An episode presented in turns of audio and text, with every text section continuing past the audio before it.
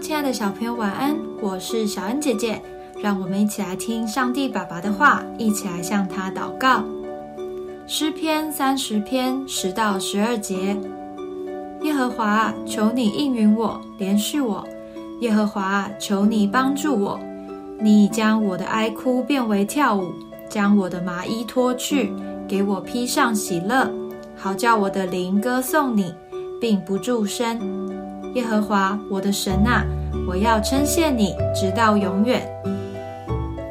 什么时候你会感到忧愁呢？可能是考试考不好、跟人吵架、生病等等。我们都知道忧愁的感觉并不好受。如果随时都能开开心心的，那就太好了，对吧？我们的神是使人喜乐的神。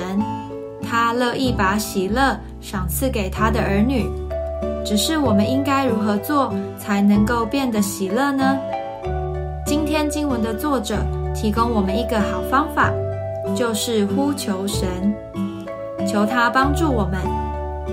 当我们遇到忧愁的事情时，只要祷告，将这些事都带到神的面前，把忧愁交给神。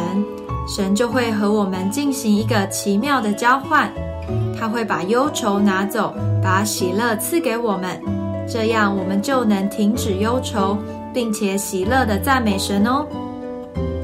我们一起来祷告：亲爱的主，你是能将忧愁变为喜乐的神，我将我的忧虑与重担都带到你面前，求主拿去我的忧愁。